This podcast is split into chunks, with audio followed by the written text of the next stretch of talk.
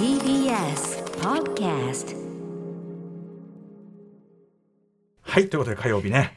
ゆうかさん直前までね自己卑下してんだかね怒ってんだかなんだか分かんちょっとよくわかんないね。よくわかんないテンションの話をしてましたけどね、お疲れ様でございます。お疲れ様でございます。残念でしたね日本代表はね。頑張ってた。うん。あのギリギリまでね視力を尽くしてということですからね、いやもう本当になんか今まででなんとかいっぱい見てきましたけどなんかすごくすがすがしい気持ちで頑張ってね。今は現状はここまでっていうかやる、うん。やりきるとこまでやったっていうことでもありますもんね、こういうのはね。って。たなって思いましたし、うん。なんかねこのままのこう流れでみんなもっとサッカーを応援してそうね。ねやっていこうって思いましたよ。た。はい。ね、そんななんか皆さんがこうやってね応援したりとかこうお険しい思いしてる中ですいませんねどうでもいい、うん。あのどうしても見てるうちに中学サッカー部の思い出が蘇ってきてどうしてもいやでもある。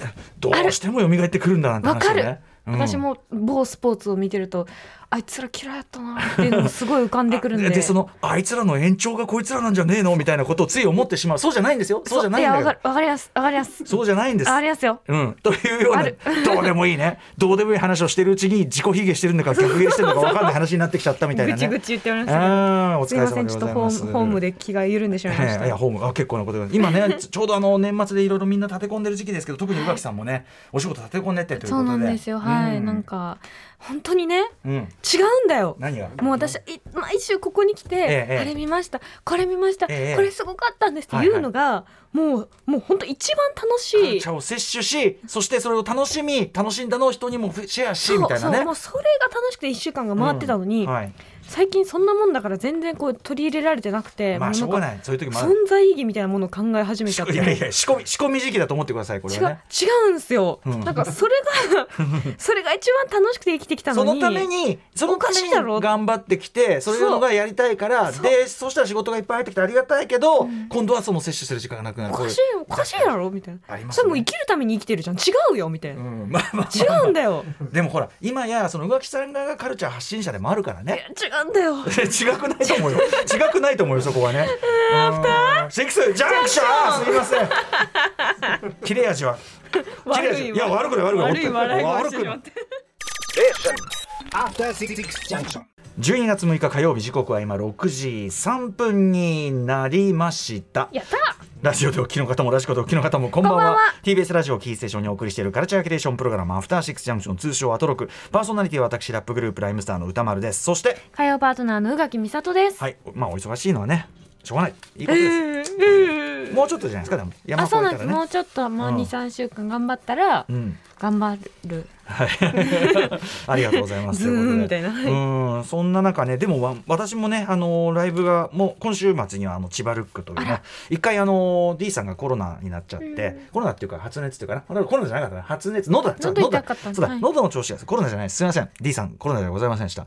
えー、喉が痛くなっちゃって、ちょっとあのコンディションが悪すぎてライブ一回できなくなっちゃって、はい。というののまあ振り替えをようやく今週末でやるんですね。そうなんです。っ。ていう方がいっぱいいらっしゃはい、るでしょう、そうなんです。で、あの千葉ロックというところはいろんなバンドのなんていうかな、あのツアーの初日に選ぶ人も多いところで、あんまり大きいところじゃない、ぎゅっとね、あの凝縮された割とこうこじんまりしたライブハウスなんだけど、とても由緒あるいい雰囲気のところで、はい、あのーやるの我々も楽しみなんですが、で、我々ライムスターのワンマンとしては今年最後になるんで、はい、あの先ほども実はリハーサルしてきたんですが、はい、やっぱりあのまたね。あの何度見ても面白いようにいつも少しずつ少しずつこう変えたりとか、えーここにこういうの入れたら面白いんじゃないかみたいなね、えーいろいろやれてますんでね。あのお越しになる方はぜひ楽しんでいただければと思いますね、だから僕もでもそういう意味ではここのとこあとね実はねやっぱライムさんもレコーディング大詰めというかな大詰めにはちょっと早いな。大詰めはちょっと早いな。おすいません。ちょっと盛りました。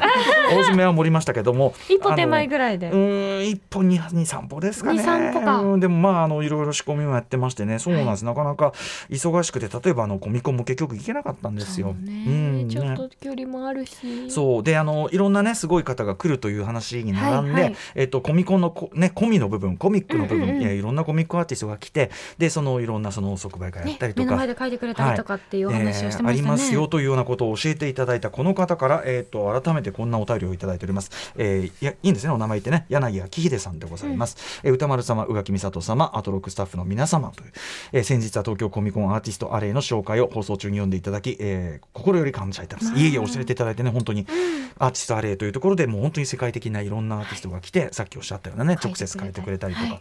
えーサインしてくれたりとかね、変えたりとかね。はい。えーラジオが大好きで自分の投稿が生まれて初めて読まれるという経験が今回のアーティストアレイの紹介で本当に嬉しく歌丸師匠にもありがとうと放送中に言われ最大の褒め一応名褒めをいただき一生の宝物になりました。いやいやいや本当にこちらこそ、えーでですねあのその時にご紹介いただいたエドピスコさんさんという、エドピスコさんという方はヒップホップ家系図というですね、まあ、日本でも翻訳があの出ているんですが言ってみればそのヒップホップがこう生まれる前から生まれてでそうやって広がっていくまでを本当に群像劇として、あの生き生きとしたそれぞれのこうアーティストがこういう形でこうシーンに関わってきたこと、あとはその例えば黎明期にねこうこういう風な感じで例えばパーティーで盛り上がってでそのテープがこう出回ってっていう時に後のラン DMC になるその、ラン少年がこれを聞いているところとか、まあ、まさに家系図なんですよ。それとその本当にあのアメリカの中でもニューヨークの中でももうミステラス地区の片隅から生まれた文化が少しずつまさに家系図のようにこう、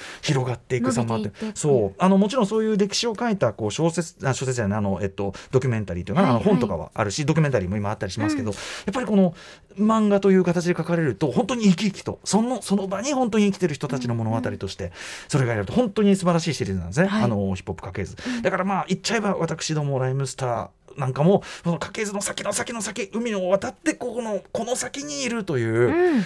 のは事実でございますので。繋がってるわけですもんね。そうなんです。だから僕もすごくですねあの大切にしているそのシリーズなんですけど、ヒップホップ家系図それの作者であるエド・ピスコさんが今回のそのコミコンで来日されてということをうん。柳さんにも教えていただきました。でね柳さんのこのお便りエド・ピスコ先生にも今回の件さらには彼が仲良くしている、えーパンピーさんの、えそうなんだ。先輩で。そうそうパンピーはやっぱアメコミも詳しいしやっぱそういう向こうのアーティストとかもね通じて憎い男だねやっぱね。はい。えーパンピーさんの先輩。先輩ね。先輩そうエド先生はこれで通じますと、えーで、えーそう。だからパンピーの俺が先輩で、えーで日本のヒップホップの最上級人物の一えー一人なのだと伝えたら喜んで今回のプリントに今回その彼のですねあの作品のこうね、うん。こう色とりどりのそしてそのヒップホップアーティストがもう我々が見たらあもうあの人あの人あの人というのはもうなんていうの？ヒップホップヒップホップレジェンドひな壇、うん。ヒップホップレジェンドねまヒップホップレジェンドひな壇のこのイラストにですね、えーサインを入れてくださいました。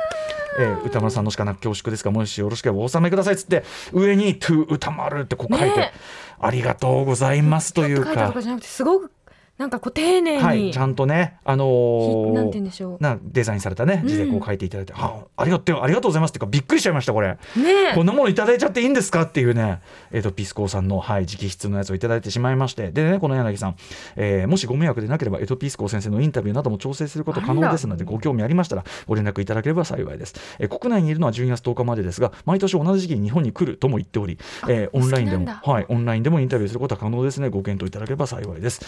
ねねこんなの頂いてこんなオファーまでいただいたらこれはもうね。やらざるを得ないのが現状というかだって聞きたいことたくさんありますもんねそうですね。はい。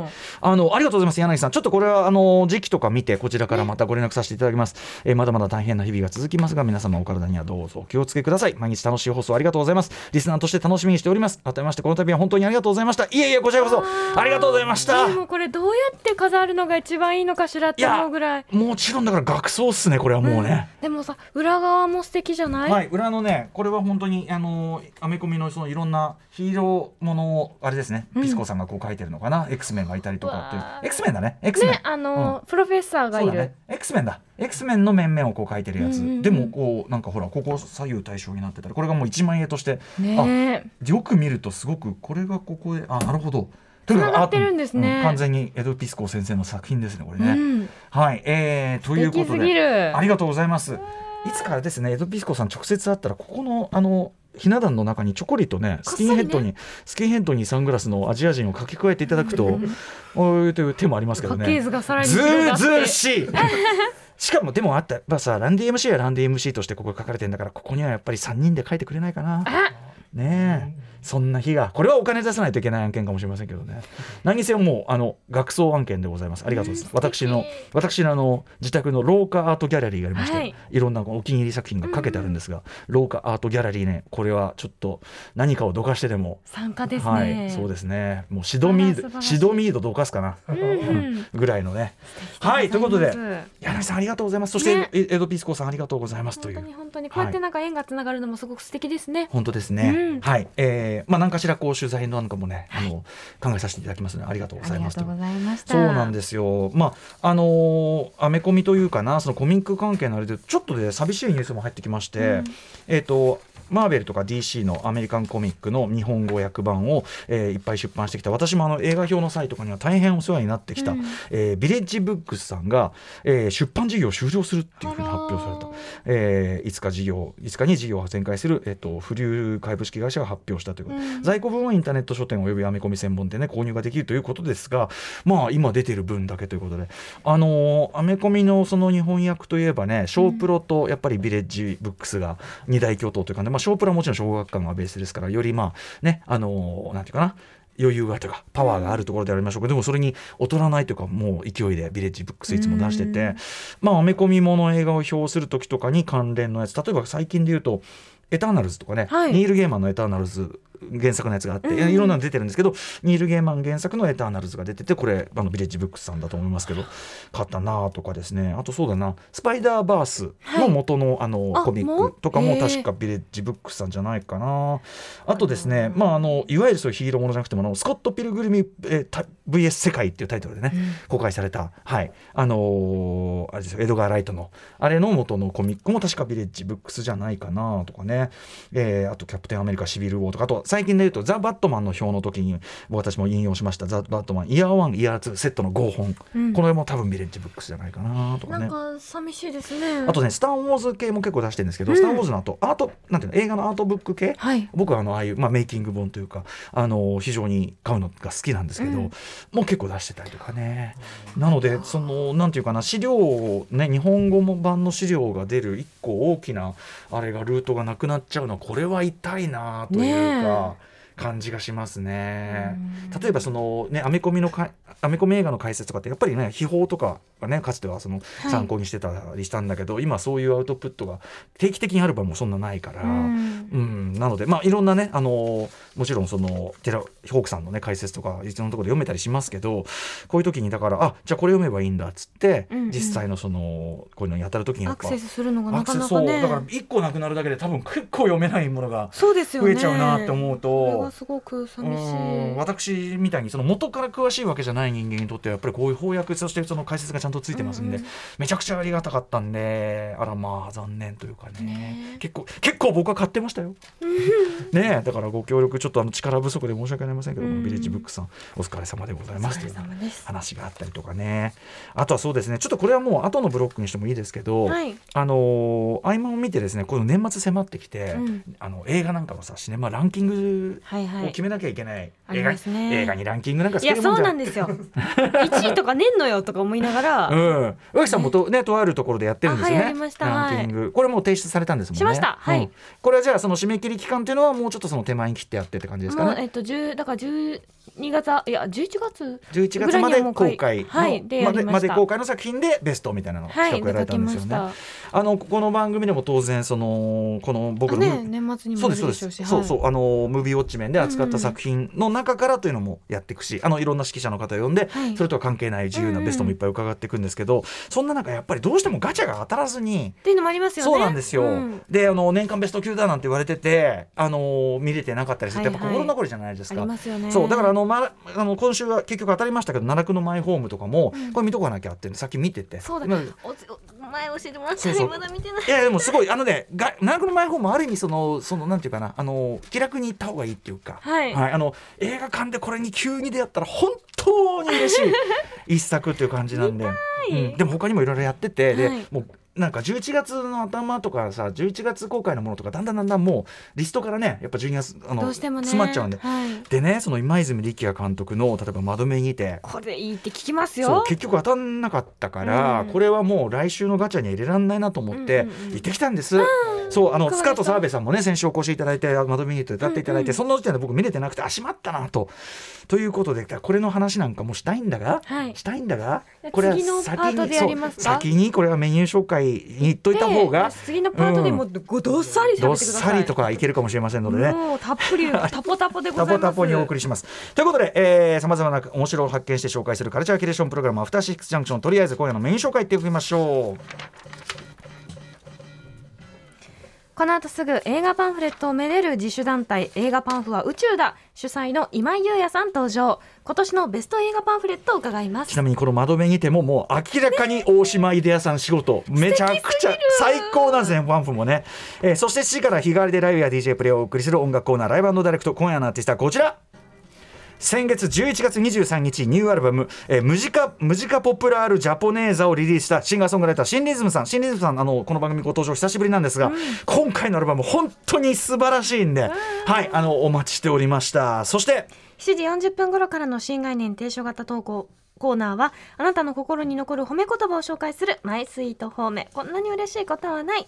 そして8時台の特集コーナー Beyond the Culture はこちら読書についてあれこれ語らう雑談企画ブックライフトーク featuring 朝井リョウさんやったー！やったやったはい、オーディオブックサービス Amazon オーディブルとのコラボ企画アトロクブッククラブの12月号です、えーこれまでの読書遍歴や読書に対するこだわりなどを聞いていくブックライフトークをお送りします。まあ今回のゲストが浅井亮さんということですから、はい。一筋縄ではいきませんよ、ねまあ、この番組何度もねお越しいただいてますけど、はい。とにかくあの新刊のそのねタイミングでお越しいただいてもまあ自分の本の話をストレートには絶対にしてくんない。なんか違う話をずっとしている、えー待ってましたとばかりにそれていく。はい。ということで今日はどんな感じのねお話になるのかということで、まあそんな浅井さんにでもねもうすでにあの帰ってきてるアンケートの時点でもうほ報復絶倒の。アンケートがこんなに読み応えあるのなかなかないですよね。アンケート自体がもう最高のエッセイになってるようなね、さすがでございます。えー、浅井さん生まれて初めて読んだ本は何？これまで一番読み返してる本は何？そして本にまつわる恥ずかしい話。こ このボリュームがめちゃくちゃなことになってる、ね。などなどざっくばらんに語っていただきます。番組では皆様からのリアルタイムの感想や質問などもお待ちしていますアドレスは歌丸 @tbs.co.jp 歌丸 @tbs.co.jp までえ各種 SNS もよかったらフォローしてください。そしてスマホアプリラジオクラウド各配信プラットフォームのポッドキャストなどで過去の放送もぜひお楽しみくださいませ。それではアフターシックスジャンクション行ってみよう。After Six Junction. はいということで先ほどもね、お話ししましたけどもう来週からガチャ外れちゃうかなということで今,、今泉力也さんの最新作脚本監督作「えー、窓辺にて」を見てきまいしたこれ見に行きたかった。うーんあの評判もねすごく、はいすごいいいですよね。あのなんなら今泉さん最高傑作だって言ってる人もいっぱいいるぐらいで、はい。まずこのさもうパンフ見てくださいよ大島窓大島辺窓辺。ね、窓のところだけこう穴開いてて、えーい主演のね稲垣吾郎さんの顔がこう見えててというね。で中にこう、えーこのね文庫本が入ってますけどこれ劇中に出てくる小説「ラ・フランス」という小説の、まあ、文庫がでがこう挟まってるかのようなおしゃれですね。る。これやっぱ大島秀也さん仕事ですよね。間にこう文なんていうのいきなりこういうのが入ってくる感じ。ははい。い、えーでまあそう粋な感じでございます、うん。あのねえっと結構今泉さんの中でも長めで140何分あるのかな？143分って書113いて分かはい。ちょっと長めなんですけど、うん。あのーまあどこまで説明しようかな、まあ、いつもの今泉さんの、はい。この人はこの人のこと好きでこの人はこの人のこと好きでみたいな。ちょっと矢印が組み合わない感じの。うんそうですね、ん。で、まあ、言っちゃえば例えばこの人はこの人と浮気しててこの人はこの人と浮気しててえーなんならそれがパートナーにも本当はバレていてみたいな。みたいなことが、まあ、今泉さんのそういうねあのなんていうかな恋というものの厄介さというか、はい。好きという気持ちのなんかコントロールできなさみたいなのね、今までも描かれてありましたね、はい、描かれてきたと思うんですけど今回はそこに加えてというかそこに重ねて、うん。あのーなんだろうな何かこう表現の話っていうか何かをやりつ第一線でやり続けること、んうん。もしくは第一線からやりきって引くことうん。みたいなことの話が重なってくるんですね。要するに言っちゃえばその何かに対する執着の話っていうか、はい。執着がを持ち続けてしまうことがいいことなのかもしくはそのやりきることで執着が消えるってこともある、うん。それとその例えば、えー、と若葉龍也さん演じるこの人は何かのスポーツ選手で今怪我で休んでいるんだけど、うんうんえっともうそろそろ限界かなみたいなものをちょっと引退がちらつき始めてるような。っていう人の,、まあそのどこまでやるのか問題、うん。あるいはまああれですね。この主人公というか稲垣吾郎さん演じるこの人生、人物はあのーまあ、最初は普通にライターとしていろんな人の取材して、ライターとしてどうも身を立ててるらしいと、うん。で奥様がパートナーが中村ゆりさんでという感じだね。で中村ゆりさんも編集者でなんだけどどうも話を見ていくうちにその稲垣さん自身がこの役自体がかつてはすごい作家だったみたい。いで一個個だけかな？出して、うん。ですごい人だってなってたのにもうなんかやりきった感でその後書かなくなっちゃった。あーはいはい。燃え尽きたんですね。な。ってるみたい。燃え尽きた。もしくはその何かやりきった。でねまたこのね稲垣さんがまあいろんな人物の間に立ってひょうひょうといろんな人の話をある意味聞いていく役なんですけど、このねまずね稲垣さんの存在がももともと稲垣さんと一緒に何かやるっていう企画の方が先にあってなるほど。ははい。い、今泉さんがあの稲垣さんに演じてもらうんだなということから始めてるみたいなんですけどまあとにかくねこのねなんていうの何事に対しても一定の距離を自然に取ってる感じ、はい。でそれが非常に上品な感じ、うんうん。言っちゃえばこう天使的なっていうかどこに置いても全然おかしくどこに置いても自然にはまる、でも逆に言えば何に対しても世界に対しても何か一定の距離をか必ず取ってる感じっていうか、うんうん。それがこう閉ざしてるとかじゃなくてもうそういう人っていうか。ちょっと浮いてるみたいうな、ん、そうかな。でもうあまりにひょうひょうとしてるので人によっては冷たいっていう解釈も可能であるような、うん。でも単にひょうひょうとしてい。い人なのめちゃくちゃ、はい面倒見もいいしいろんな人のところ行って話聞いてる、うん。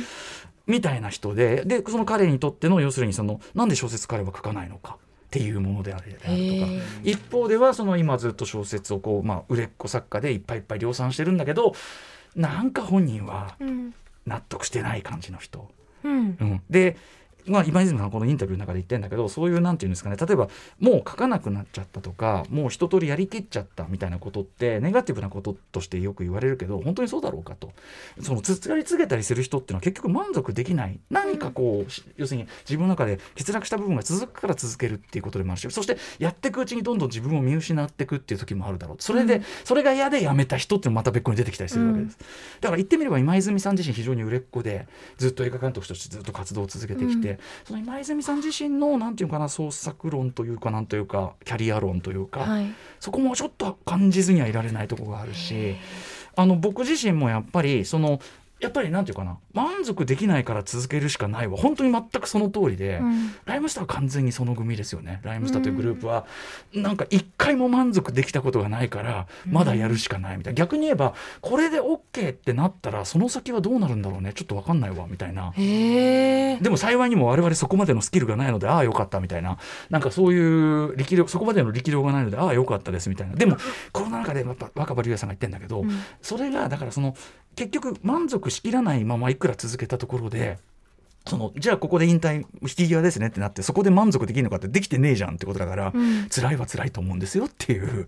そりゃそうだなとかね。なんかね結構その創作まあだからスポーツ選手とかも含む、はい。第一線で動き続けることみたいな。何かこう生み出し続ける人たちとかそうその話とししても面白いし、それとその例えばパートナーに対する執着うん。ってどれぐらいそれってなんていうの？人それぞれではあるんだけど、執着イコール愛なのかとか。確かに。そのと例えばねその途中で出てくる話で浮気をパートナーの浮気を知りましたと。うん。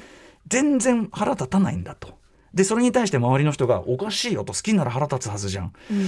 そうなんですかねみたいな話になってきた。これもなってくる。だからとにかくん人生において何に執着してでやりその逆に言えば燃焼しきると執着が消えたりすることもあるとして、うんまあ、恋愛によってそれはどういう状態なのかとかしかもそれと創作がちょっと重なってきたりする。あの小説家なんではい。そのあじある恋愛のシチュエーションを作品化するということはそれはその恋愛をもう燃焼し尽くしちゃうことかもしれない。確かにコンテンツ化するってことそうですもんね。そうそうそう。っていうことかもしんないと。ってことは書かなかったとは？とか。この関係を書かなかったとはどういうこと？でちちなみに僕は今この自分のなんていうかこういう話って説明してますけどそれが声高に語れるわけじゃないです。その、い一連の淡々とした恋愛模様。あとは途中爆笑しちゃうところもいっぱいあって例によって。うん。